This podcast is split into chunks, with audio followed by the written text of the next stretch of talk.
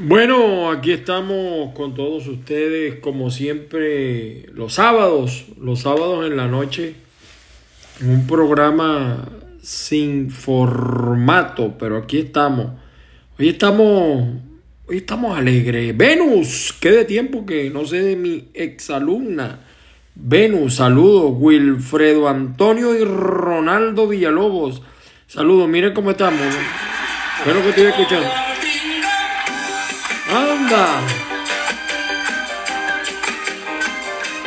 Se la baila mejor Ronaldo.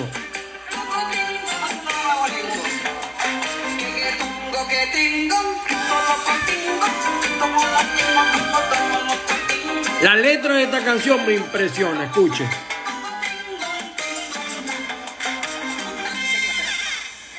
¿Escucharon qué letra más Saludos, Venus, saludos. Epa, Ronaldo, váyalo. Es que, es que la letra de esta canción de verdad tiene semántica, tiene... Pero eso no se Mire, queda aquí, papi. Escuchen a Olga Tañón con este tema.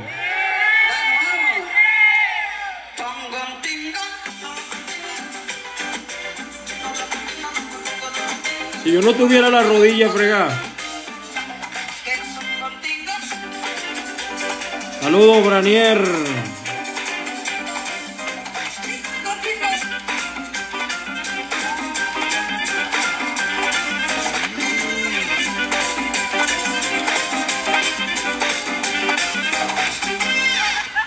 Tremenda letra, tremenda letra, de verdad que Olga Tañón nos sorprende. Ya estamos celebrando, tío, locutor certificado.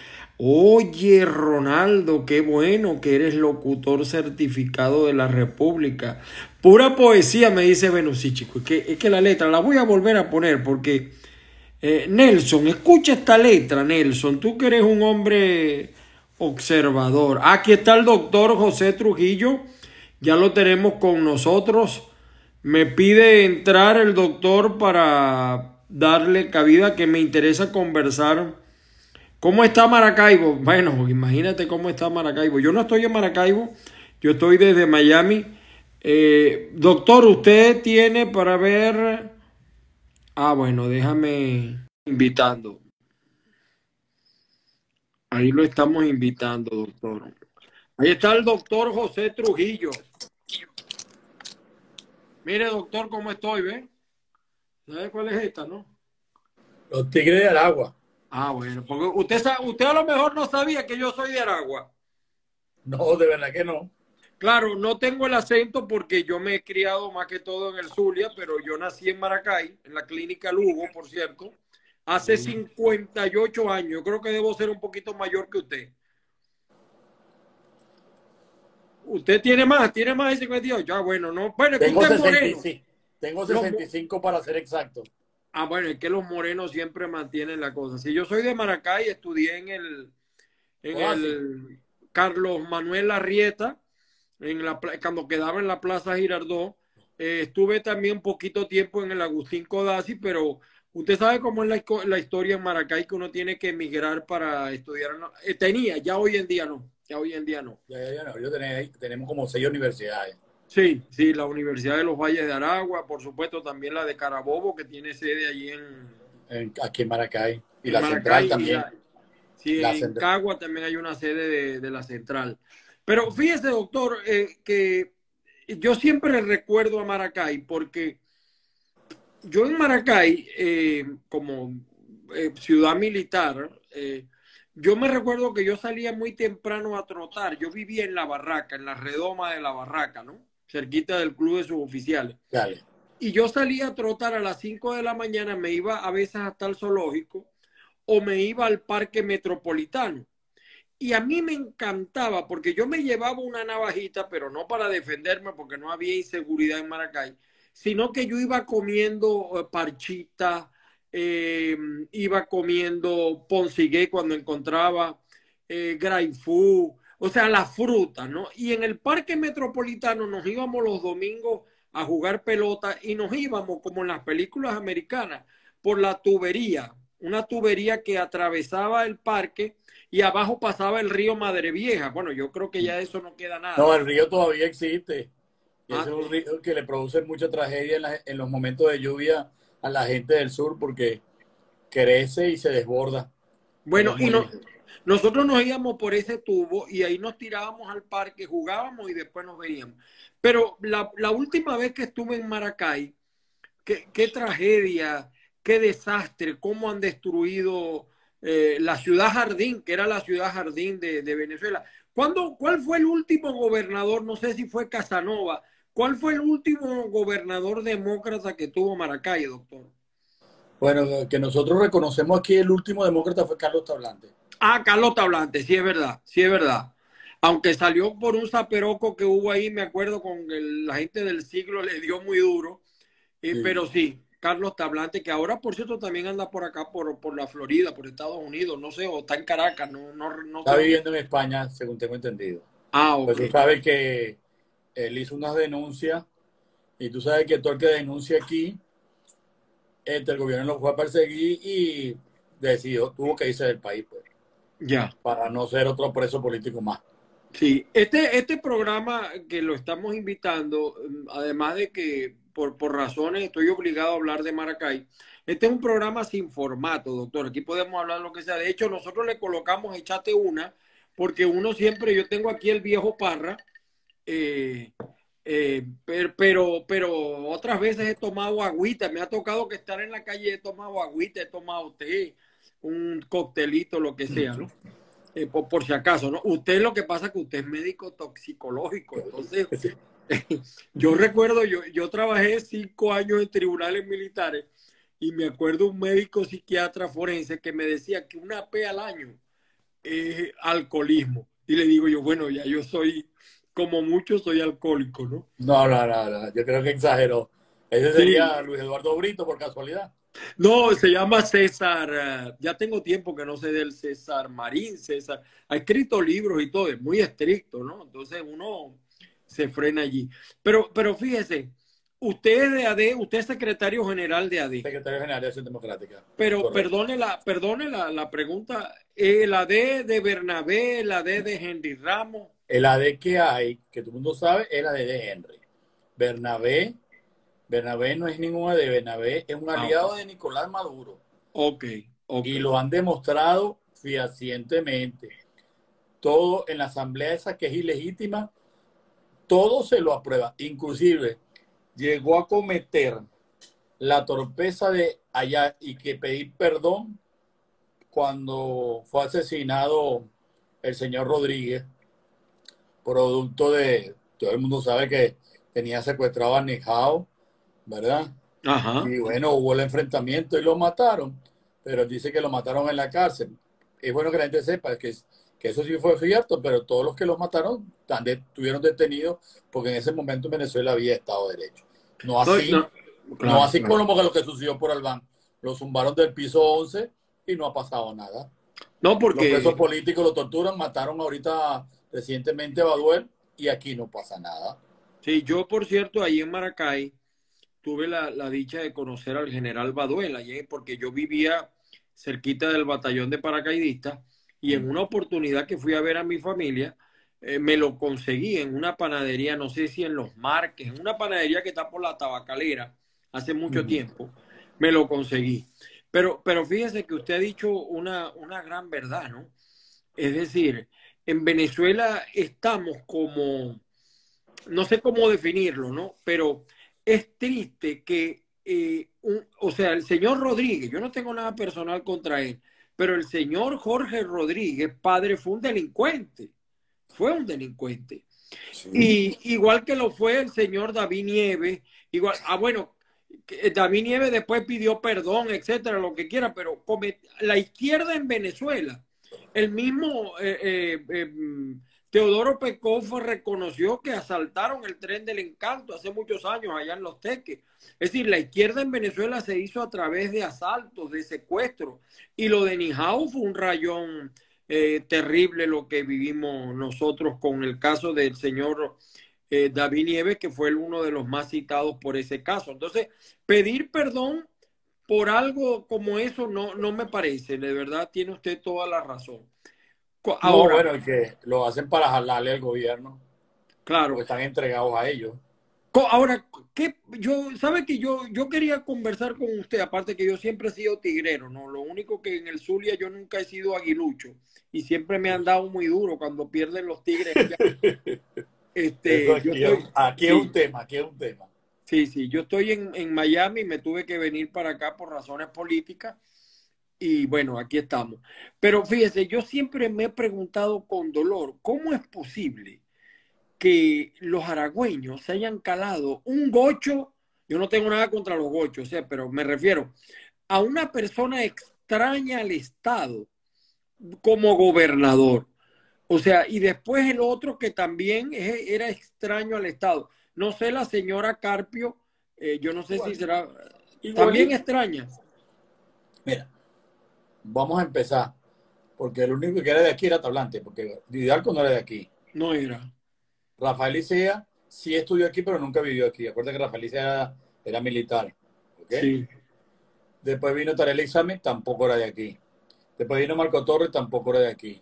Y ahora, de manera campante, viene Karim, que tampoco es de aquí. Qué desastre. Eso, ellos dicen que son, ¿no? Pero no son, de verdad no son, pues. No es la aragoñalidad como uno la conoce, pues. Y acuérdate que cuando fíjate tú, la anécdota que haces tú, yo también troto aquí en Las Delicias, porque yo vivo en Andrés de ellos, y yo llego hasta el toro, tú, fines de semana, haciendo actividad física, porque eso, acuérdate que aquí todos los, todas las mañanas salían los militares a trotar Así es, así por es. todas las principales avenidas. Entonces, trotar aquí en Maracay Era una normal, era normal. es normal y, y es verdad lo que tú dices. Claro, ahora no hay esas frutas que tú ves, ves, ni, ni oyes los cantos de los pájaros, porque, bueno, la, la civilidad fue acabando con todo eso. Sin embargo, aquí todavía nosotros podemos decir que cada tres casas hay un, vive un militar, porque es una ciudad totalmente militar. Y bueno, importante reconocer que todos los golpes de Estado, desde Gómez para acá, todos han salido de aquí de Aragua. ¿Entiendes? Así es. Todo es, todo, Y es que yo, yo le quisiera preguntar a la señora Carpio, ella por supuesto nunca va a venir a un programa, yo hago otro programa en otro, en un canal de YouTube de lunes a viernes que es distinto, es más formal. Eh, por ejemplo, yo conocí a Japa Japa y yo estaba, yo a veces venía caminando por la avenida Bolívar, yo trabajaba en el CIAR de Parque Aragua y yo veía a Japa Japa y, y cualquier malacayero de mayor de 50 años tiene que haber conocido a Japa Japa, ¿no? Con su fusil de, de- de madera, de... y el digo, chapita. Sí, sí, entonces yo digo, conchale, ¿cómo es posible que el Estado, por, por, o sea, yo digo, por eso es que tal vez el Estado Aragua perdió el norte y lamentablemente un Estado que se vivía tan bien, una ciudad que se vivía tan bien. eh, Bueno, eh, te de- puedo comentar que tú podías caminar. De hecho, mis, lo que es mi esposo ahorita actualmente, yo vivía aquí en Las Delicias ella vivía por, por donde está la urbanización, donde estaba el, ¿cómo se llama? Pollos a uno, no sé si te acuerdas, donde Sí. estaba el tren, donde llegaba el tren. Y yo me podía ir caminando desde aquí, desde Las Delicias, hasta allá a las 2, a las 3 de la mañana. Y mira, no había peligro. No había eso era una cosa normal, pues. Y en, y en diciembre, las patinatas y todo eso. Es más, te acuerdas de Tropiburger. Claro, Cosas claro, merengadas de claro. Tropiburger en la De, soledad. de Brasilandia, claro. y, y todo eso. Eh, Entonces, eh, em- cuando tú revisas todo eso, todo eso ha ido concluyendo. Y bueno, ahorita el AMPA está fuerte. Claro, el AMPA aquí en estos momentos están en unas zonas que llaman ellas zonas de paz. Pero por lo menos ahorita aquí en Las Delicias no están atracando a nadie porque se supone que todos los que viven aquí son bolichicos, aunque yo vivo aquí de toda la vida, aclarando, ¿no? Sí, no, yo tengo familia también ahí en Las Delicias también. O sea, he vivido toda la vida aquí, ¿no?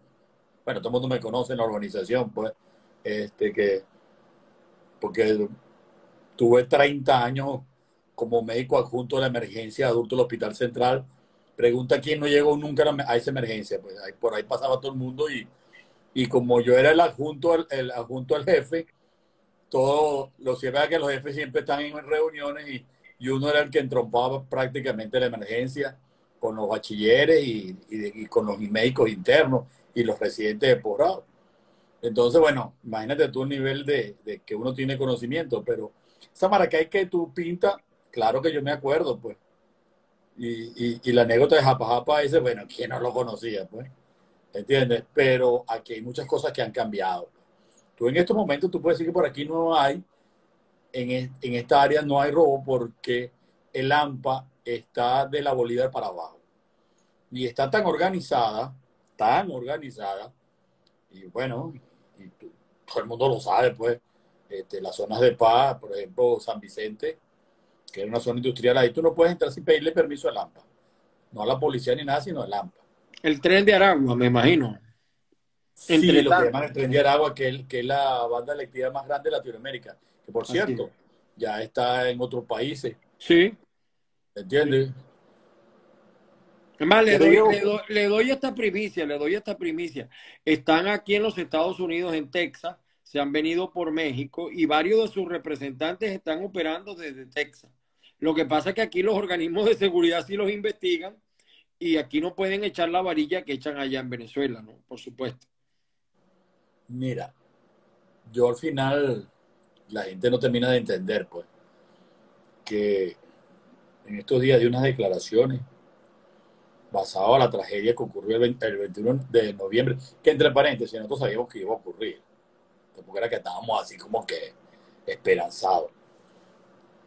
Este, en cierta reunión con el embajador Story de los Estados Unidos que está en Colombia, él nos decía, si usted gana 20 gobernaciones, 20 protectores. Si las pierde, no pasa nada. Y si las gana, tampoco pasa nada, porque el gobierno las va a bloquear. Ahora, mucha gente no termina de entender que se fue a las elecciones porque esto es un acto constitucional. Está en la constitución que cada cuatro años hay elecciones de gobernador y alcalde. Eso no lo podíamos evitar. Es tan así que nosotros dijimos, bueno, nosotros podemos participar en esto, pero si viene la Unión Europea revisarlo.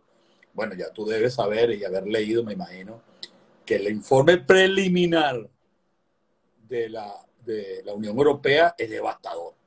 Es devastador. Te estoy hablando del preliminar. Sí. Y le, y le puedo adelantar que el informe final es más grave todavía. Porque, por ejemplo, este, el, el eje este de, de, de, de Mar- de Aragua, que Tejería, Revenga, el AMPA tomó los centros de votación y hizo lo que le dio la gana. Y el plan República, ni pendiente. Estás oyéndome, ¿no? Sí, sí, sí, claro. Usted, iba a entrar a votar y salía el hombre con un fusil, un fusil grandote. Usted, usted aquí, usted vota en este centro, ya revisó la cédula, pero entró el AMPA, ellos le dieron paso, siguieron con su fusil, se adueñaron de los centros de votación. ¿Qué decía el, el informe preliminar? Una de las cosas que decía, y es bueno que la gente diga que a conciencia de nosotros fuimos a, a ese proceso, que sabíamos todo lo que iba a pasar, pero necesitábamos una supervisión de ese tipo de organismos. Porque si no, Ángel, no se puede comprobar lo que no tú nunca has visto. Y aquí vieron cómo, uno, siguieron inhabilitados un grupo de, de ciudadanos que no pudieron participar porque estaban inhabilitados. Dos, siguieron secuestradas las tarjetas de los cuatro partidos principales. Secuestradas las tarjetas y que se las entregaron a través de un TCJ y, Rito, le entregaron esas, esas siglas a otras personas. Tres, no hubo suficientes condiciones democráticas, aparecieron los puntos rojos, el AMPA en algunos centros, etcétera, etcétera, etcétera. ¿Qué quiere decir? Que todo lo que ellos dijeron que no iban a hacer, lo hicieron. Con la diferencia que esta, esta misión de la Unión Europea fue anotando todo. Inclusive, el día electoral yo tuve que hacer unas denuncias al centro Carter, que se quedaron ci- ciertamente muy preocupados por la denuncia que yo hago. Y creo que la... Tú sabes, cuando tú denuncias ahí, mandan a alguien a revisar. Eh, a las 6 de la tarde me contestaron que la denuncia que había hecho a las 11 de la mañana era correcta y, la, y, que estaba haciendo procesada. En ese momento había ocurrido que en Tejería, todos los centros, de todos los candidatos, el AMPA les llegó a sus casas, les dijo que no se aparecieran en todo el día de hoy y que ellos se adueñaban de los centros de votación ante la mirada indiferente del Plan República. Qué desastre. Ahora, Pero eso por decirte algo que me ocurrió a mí, aquí en el Estado. claro, claro. ¿entiendes? Pero ocurrieron mil cosas, ¿entiendes? Ahorita hay una de las alcaldías que se está impugnando, creo que es la de Cagua, porque que había muchas irregularidades. La, la Ahora, del limón, dirías, la la del gente limón, diría, la del limón No. se ganó, ¿verdad? No, se perdió, se perdió. Se perdió. ¿Y cuál Se fue la ganó, que se se ganó? ganó- se- se ganó Barbacoa. Ah, San Barbacoa, de donde era Joselo y, y Simón, Simón Díaz. Este, Barbacoa, San Sebastián, este, Lama y Libertador. Ciertamente, cuatro alcaldías muy pequeñas. Pero no vamos ahí porque a entrar en ese tema, porque es lo que yo decía, bueno, eso era lo que había, pero también teníamos que estar conscientes que no es que nosotros no fuimos porque nosotros sabíamos que nos iban a raspar, no, no. Fuimos porque había el compromiso de hacer ese informe para presionar para que se siguiera reuniendo la, la oposición con el gobierno en México, porque ¿sabes que el, el gobierno se paró de la mesa. De manera arbitraria se paró de la mesa. Por cierto, Rusia los, los está obligando a que regresen a la mesa. Los está obligando en este momento. No, y, y- y yo tengo que confesarle que, que la estrategia de ellos es buena porque ciertamente ahora hay que incorporar en esa mesa a factores que no estaban y que ahora tienen una representación. Eso, eso es lógico, ¿no? Sí, pero es lo que decimos nosotros desde aquí. Nosotros podemos aceptar, por decirte algo, que partidos que no están alacranizados puedan participar, pero los partidos que están alacranizados nosotros no le podemos permitir. Porque el- es que este gobierno, todo el que se le pone feo le quita, mira, le quitó la sigla de Acción Democrática a COPEI, a PJ, a Voluntad, a Tupamaro. A, a Partido PJ, a. PJ peor, porque a PJ le dejó la sigla sin usar para nadie. La dejó Sí. stand-by, stand-by. Mira, Tupamaro, P- PTT, porque en los partidos de la Alianza del Pueblo Patriótico también el que se ponía payaso le quitaban todo. También inhabilitaron, así es, así es. Entonces, es una situación, como empiezo yo dando mi discurso, cuando yo hago mi discurso digo, lo primero que tengo que decir es que estamos en dictadura, que esto es un Estado fallido, porque no cumple nada de lo que está en la Constitución, y es forajido porque no hay separación de poderes. Sin embargo, dirías tú, pero negro, fuiste a las elecciones, negro, sales a caminar todos los días, trotas en la delicia. Entonces, ¿cómo vas a decir No. que es dictadura? Bueno, No, porque son Una las dictadura. nuevas, eh, son las nuevas dictaduras también. Las nuevas Exacto. dictaduras ya no visten de verde, pero se comportan Exacto. igualito. Esas son las nuevas Y, dictaduras. la- y- y nosotros estamos convencidos que esto es una dictadura inédita en el Sí. planeta Tierra. Inédita en el planeta Tierra.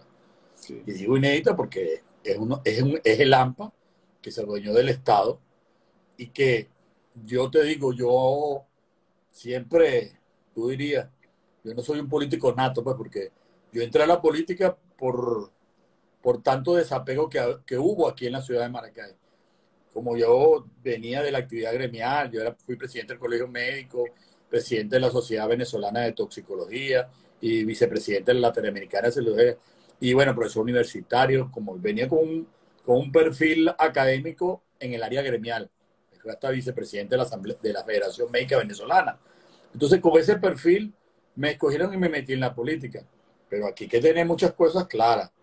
Aquí la política no es tan clara como muchos las ven. Una, una pregunta, una pregunta, doctor. Si el candidato hubiera sido el de PJ, ¿cómo se llama?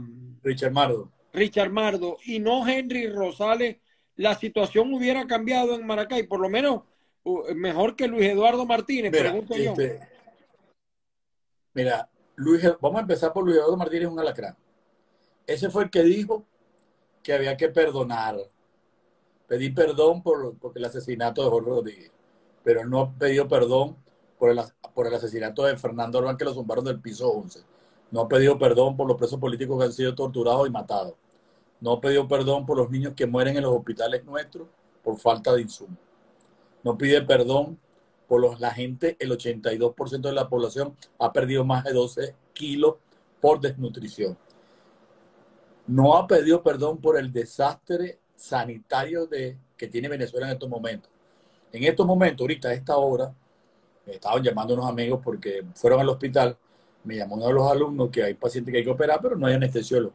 Y no hay anestesiólogo porque un anestesiólogo gana 80 bolívares.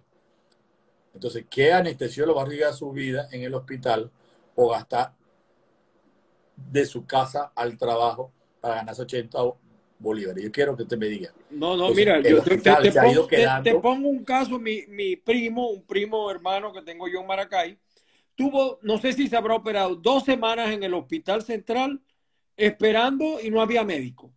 Lo- es verdad. Eh, no había No médico que lo operaron. Dos semanas.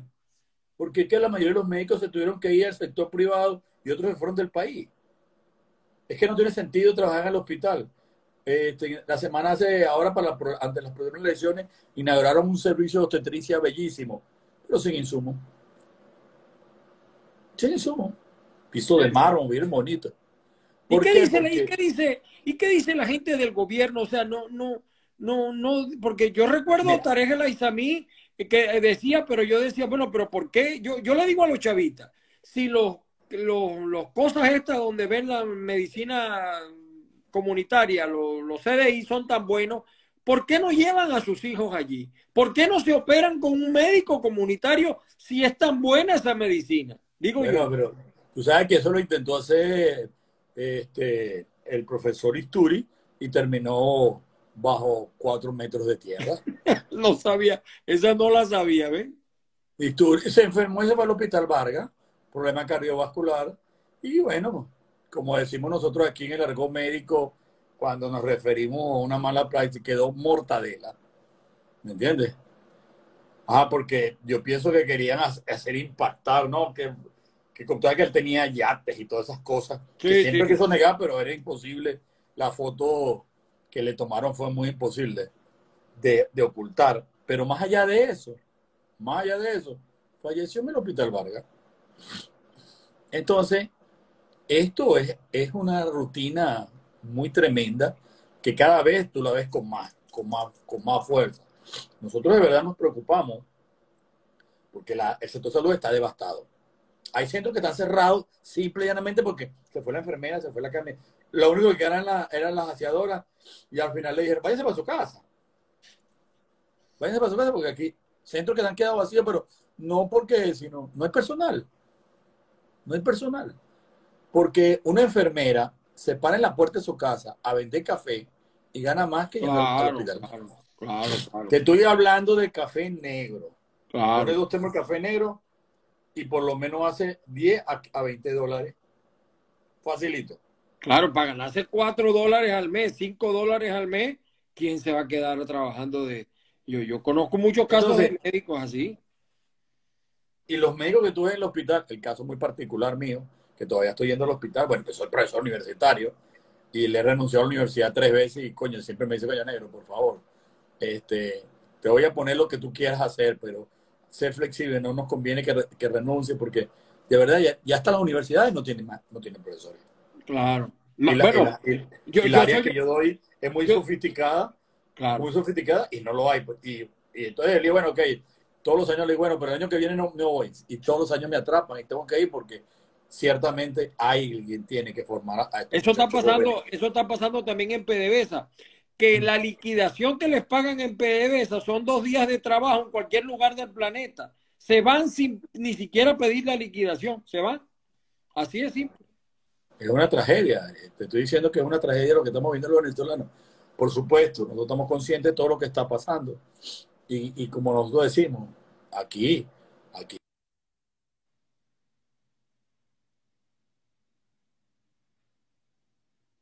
Se le fue la... cual como ha venido todos estos años. ¿Ok? ¿Qué te quiero decir? Ro- se roban los procesos electorales, listo. Ahora, estamos conscientes de eso. Tú dirías, bueno, ustedes son locos, ¿saben eso? Hermano, teníamos que hacerlo porque la Unión Europea estaba viendo todo eso. Porque no es una cosa de verlo y oírlo, una cosa es tú estar en el sitio y contactarlo. Y entonces se quedaron abismados. Y bueno, el, el gobierno que pensó que ellos iban a hacer un tan así, la situación que Pedro Sánchez, que como digo yo, no es ninguna mantequilla, no es ninguna mantequillita, ya dijo que no reconocía ese proceso. Pedro Sánchez. Que decir bastante, así es, así es. que Bueno, hablando de- para los que no sepan, Pedro Sánchez es el presidente, presidente de español, España. Hombre de izquierda y hombre de confianza, o que ha tenido buena relación con Nicolás. Bueno, pero se lo digo de frente, no te reconozco esas elecciones. Porque todo lo, lo que ellos dijeron que no iban a hacer, lo hicieron. Entonces, era evidente, por eso que va a coger fuerza lo que se estaba planteando en México. Y yo creo que también se van a acelerar los procesos internacionales, porque mucha gente dice, nosotros estamos conscientes aquí que nosotros tenemos que seguir en una ruta electoral porque no tenemos más alternativas. No tenemos alternativa de las armas, no tenemos alternativa de nada. Entonces estamos conscientes que tenemos que aceptar, y lo digo con mucha responsabilidad, la poca oportunidad. Por ejemplo, en el caso nuestro, eh, en todo el estado, se, se ganaron, para que tengas idea, de los 200, de 200, sí, de 200 concejales, la, la oposición, para que tenga una idea, agarró 12. Y tú dices, ¿para qué sirven eso? Bueno, eso sirve no para, para hacer una gestión bonita y, la, y los alcaldes que ganaron ya están trancados. Bueno, mira lo que le acaban de hacer ahorita a, Henry, a, a Rosales, pues. Ya le quitaron los viajes. Ya le quitaron la policía. ¿Me estás entendiendo? Entonces, Sí, sí, sí. siempre... Pero lo- es- lo- él- yo, yo tengo que decirte algo de eso. Yo solo, él lo sabía y yo le decía que era muy difícil ofrecerle porque la gente en Venezuela está esperando que él resuelva el tema eléctrico. Lamentablemente, por decirte algo en Maracaibo, pues, en el Zulia. Entonces yo le decía, es muy difícil porque la gente quiere mucho, poquito y nada. Y ahora falta convencer a la gente que no le dijimos la verdad porque todos sabíamos que le iban a quitar la competencia. Yo creo que nadie se imaginó que le iban a dejar la competencia. Ya hice- ya lo empezaron a hacer. Pues. Ahora, ¿qué es el asombro? Bueno, para nosotros no es ningún asombro. Teníamos Claro. que hacer esto para que los, los, los supuestos organismos internacionales vieran lo que nosotros venimos denunciando. Y ya dijeron, oye, ustedes tienen razón, los tipos están pasados. Ahora, doctor, yo le pregunto, ¿usted no cree que la tesis de María Corina, que es la misma que propuso Cari en mayo y también la gente del Partido Centro Democrático, es decir, eh, eh, está claro que desde 1998 en Venezuela no hay unidad. Acuérdense que presentaron al Farucero, a María, a, mm, a Irene Say, a Sala Romer, de eso. Eh, eh, ahora, hacer una elección y el que ganó, ganó y tiene que, el que perdió tiene que someterse al que ganó. O sea, yo creo que pudiéramos empezar por allí, digo yo, ¿no? Bueno, Porque es que es parte de, esa es parte de mi reflexión el día de ayer. Yo hago una reflexión donde le tengo que decir a la gente, porque la gente dice que los políticos no explican lo que pasó. Bueno, yo di una explicación muy clara de lo que pasó.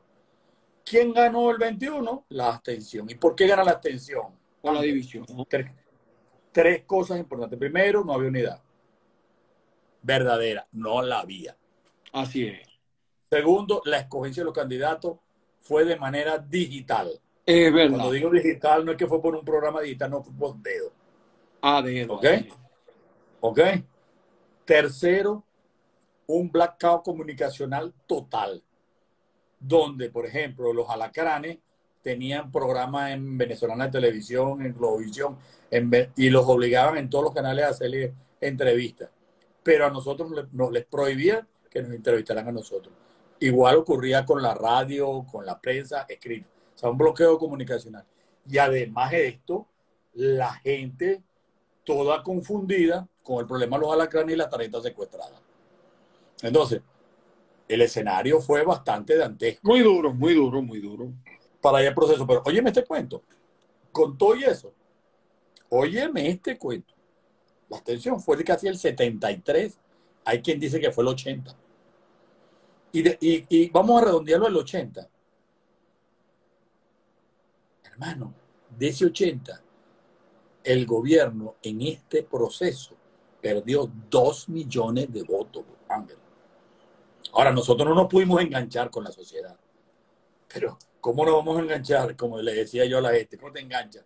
Si salió a trabajar, salieron a votar los empleados públicos, vos aliados, porque es muy fácil estar, por ejemplo, donde tú estás en Estados Unidos y de hablar mal de la bolsa CLAP desde allá.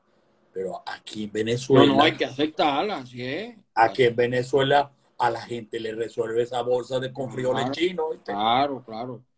Estoy claro. yo, estoy yo, claro. antes de que nos sacaran a nosotros de la asamblea, nosotros hicimos un estudio, un estudio con la Universidad de, de, de la UCAP, donde demostramos que nosotros pasamos de desnutrición del 50 al 72%.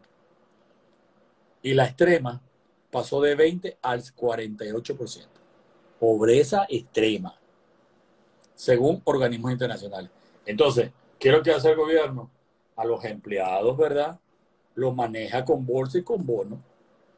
Mira, ahorita casualmente a una reunión que estoy haciendo unos contactos y entonces están hablando de la gente de los bonos, de los jubilados, ¿no? Yo soy jubilado del hospital. Me dice, Nero, ¿y tú ya sacaste los reales los bonos? Ustedes están haciendo chistes de, que, bueno, te da un perro caliente. Le digo, mira, de verdad que no sé. ¿Cómo que no sabes de eso? Coño, no, yo no sé eso. ¿Y tú nunca te has metido en el programa Patria? Y le digo, no sé qué es eso, te lo juro que no lo sé. ¿Me entiendes? Claro. Yo estoy en mi ejercicio privado, Ángel. Yo también sigo trabajando como privado. Claro, claro, que por lo menos con Es obvio que yo, yo resuelvo. Y no sabía eso. Bueno, entonces, coño, vamos a meternos. Coño, ¿verdad que tú no has abierto la página, chicos? Entonces me abrieron la página y encontré que tenía un, acum- un acumulado así como de 180 bolívares. Me dice, "Pero es que tú nunca has cobrado. Le digo, bueno, ahí está la prueba, pues, pero ni sabía porque yo tenía eso. pues. ¿Entiendes? Pero son bonos que no te producen ninguna incidencia y no te resuelven nada. Claro, pero, pero recapitulando un poquito, doctor. Pero ahorita- a mí no me sirve. Pero la gente de abajo sí le sirve. Claro, es que estoy, yo estoy completamente de acuerdo con usted en eso. eh, Entonces, eso que te digo, ese 20% que votó se dividió. 21 que lo, lo salió el gobierno, ¿verdad? Y los llevó a las urnas. Y el otro 9 a duras penas, que como dice todo el mundo, si hubiésemos ido unidos, los arrasamos. Claro, pero, Pero, como tú, por ejemplo, tú debes conocer a tu amigo el burro Martínez, tú lo has oído alguna vez. ¿Tú te ¿Cómo acuerdas que ese fue, por cierto, estuvo en, en la en Monaga, en el estado de Monaga, por cierto. Por cierto, cuando llegó Chávez fue el primero que se fue, se fue corriendo, se llevó todo el situado constitucional, se lo llevó para Estados Unidos, hizo una universidad, los Estados Unidos se la legalizó, ella está produciendo real, pero aquí hablan mal de los, aquí, aquí en Maracay hablan mal de los Estados Unidos. Por cierto, yo lo llamé ayer a que cerró la Universidad de Miami y la traiga para acá, para Maracay. Se lo, se lo dije. Entonces, usted, señor, manejó una fortuna, como decíamos. No, que él quería que todos nos adosáramos a él, porque la intención era que puso el gobierno, puso candidatos con, pero con mucho dinero, con mucho dinero, versus una MU que no tenía ni medio partido por la mitad. Pe- pe- Pero en todo caso, doctor, aclaro esto, ¿no? Recapitulo. Porque, como me está diciendo mi amigo Alci Espina y también Ediaria, eh, la- el problema es que también la oposición tenía muchos procesos diciendo- diciéndole a la gente que no votara. Evidentemente que no es volver a acostumbrar a la gente a votar, es un proceso, es un proceso. un proceso. O sea, yo le reclamo a la oposición la coherencia. Si decidieron el camino electoral, no se salgan de ese camino. Bueno, es que yo en- en- eh, ayer ha- hacía esa explicación. Para hacer ya, agarrar la ruta electoral, nos salimos muy bien. ¿Por qué nos salimos muy bien? Porque una de las cosas que estamos pidiendo en México es que nos regresen la tarjeta. A regresar a la tarjeta se acaba, se acaba el bochinche del gobierno. Pero Claro. también hay un problema que la gente no ha visto. Y, y tú lo has tenido que ver desde allá porque estás cerquita de, tú estás cerquita de Cuba. En estos días salió en, en góndola el hombre para Cuba porque ya está preocupado porque el, tu amigo Karim le, le, le- le- lo- le tiene montada la escopeta en la nuca. ¿Ok? Y el problema que le termina de llenar el vacío es que se dan cuenta ellos, cuando digo ellos, los maduristas, que ya no tienen control los maduristas sobre el mismo Estado. No, Y que el propio chavismo ya no le está parando a Nicolás. No, no, eso es una anarquía. Eso es una anarquía. Ahí cada, quien maneja una parcela. El, el Pero, chavismo de, Ángel. de Bolívar es una cosa distinta al del Zulia y así sucesivamente. Mira, pero aquí lo que se demostró, hermano, es que ya Nicolás no tiene control de nada. No tiene, no tiene. Y, y, y le están pidiendo a él que entregue a algunos de su alto mando militar que están acusados de crímenes de lesa humanidad. Ya comprobado. Entonces, aquí puede ocurrir cualquier cosa en las noches de esta. Porque ya la situación se está ahí- acercando. sí, a, a raíz de la muerte de Sí, Baduel, yo me enteré por vía de Maracay que hay descontento en los cuarteles. Lo que pasa es que también, como usted mismo ha dicho, si la oposición no se enseria, tampoco los militares nos van a ver con seriedad. Los verdaderos militares, los auténticamente bolivarianos y no los mercenarios que la dirigen, ¿no? O sea, vamos a estar claros en eso. Bueno, entonces, ¿qué está pasando? Bueno, está pasando una situación bien, bien perversa, ¿verdad?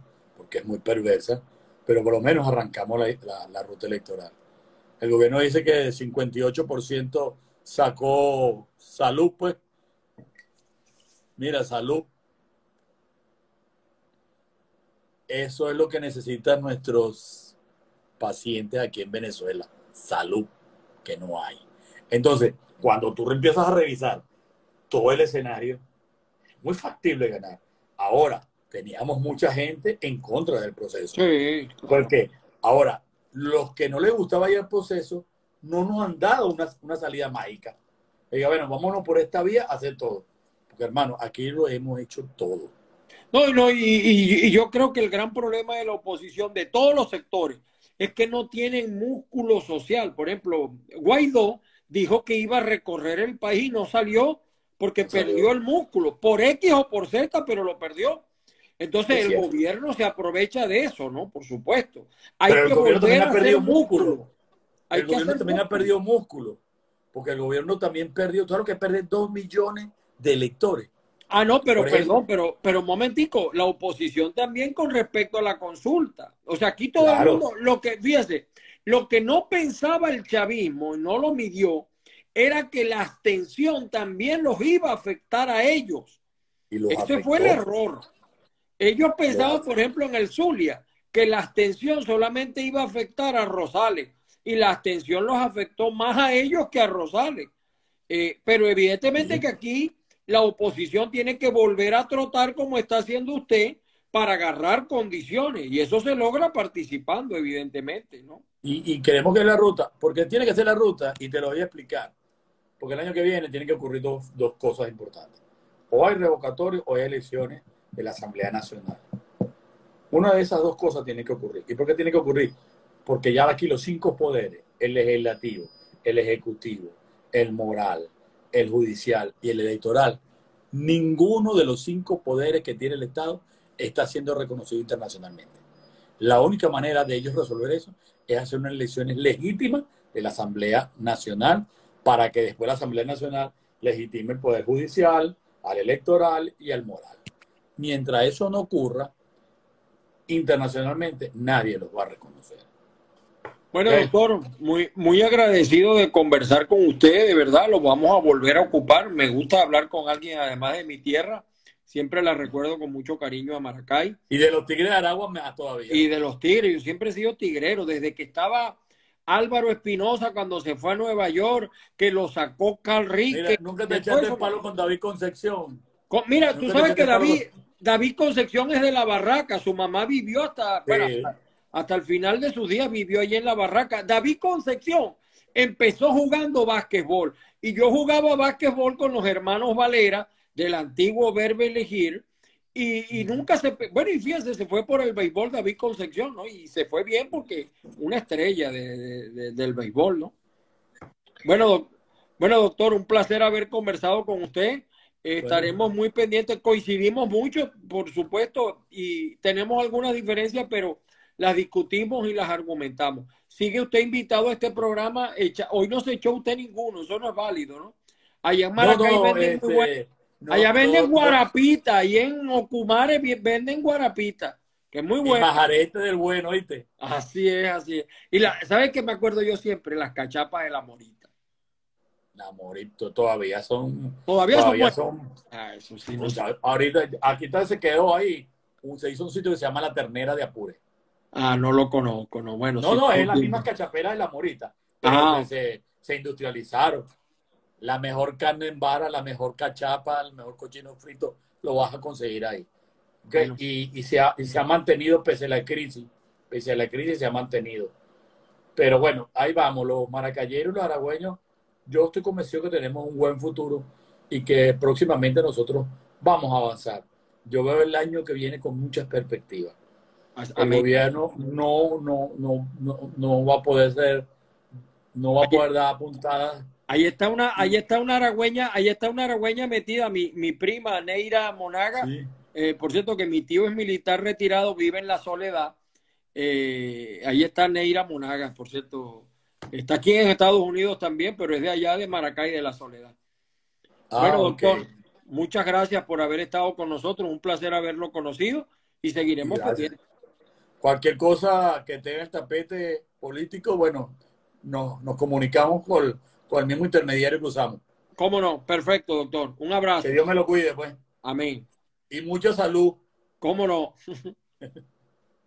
bueno, señores, estamos conversando con el doctor José Trujillo. Eh, tiene apellido Trujillo, pero es de Aragua, por si acaso, ¿no? Y bueno, nos vamos a despedir por hoy. Eh, hoy solamente yo me eché una.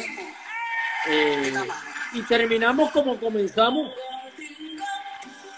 con esta letra espectacular de esta música. Richard García nos dice saludos desde el último peo. Kenny Chacín. Escucha la letrica. Saludos, prima.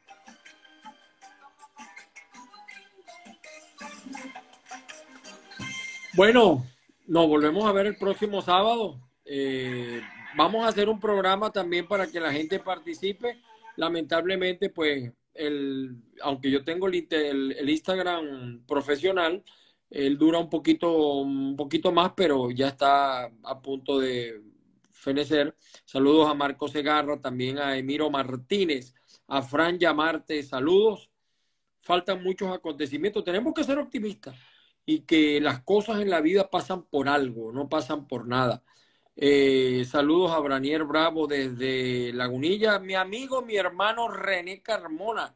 Saludos, un chavista con el que se puede hablar, con el que se puede dialogar, con el que se puede discutir. René Carmona desde la zona ganadera del estado Zulia. A todos ustedes, gracias. El lunes volvemos al canal de YouTube Factores de Poder. Eh, ah, bueno, Varina sigue en Ascua, Rafael. Varina sigue en Ascua. El chavismo no quiere reconocer porque esa es la cuna del chavismo. Y ahí se dedicaron fue a hacer negocios y a hacer cosas. Y, y bueno, usted sabe lo que pasó allí en Varina. No le voy a contar eh, chistes aquí esa victoria.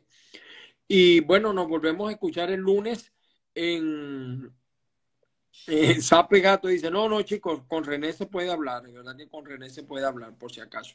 El lunes vamos a estar en Factores de Poder a las 8 de la mañana, hora de Venezuela. A las 9 de la noche estamos en Maracaibo en vivo, en Eclipse FM 88.3. Javier Di Leone, ahora Javier Di Leone, oye Javier, ahora eres manuelista, me dicen que bueno, pues que eres más manuelista que Belín. Saludos a Javier y saludos a toda la gente que nos sigue.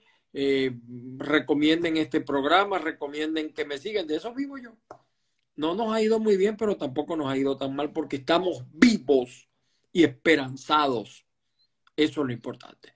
Feliz noche para todos.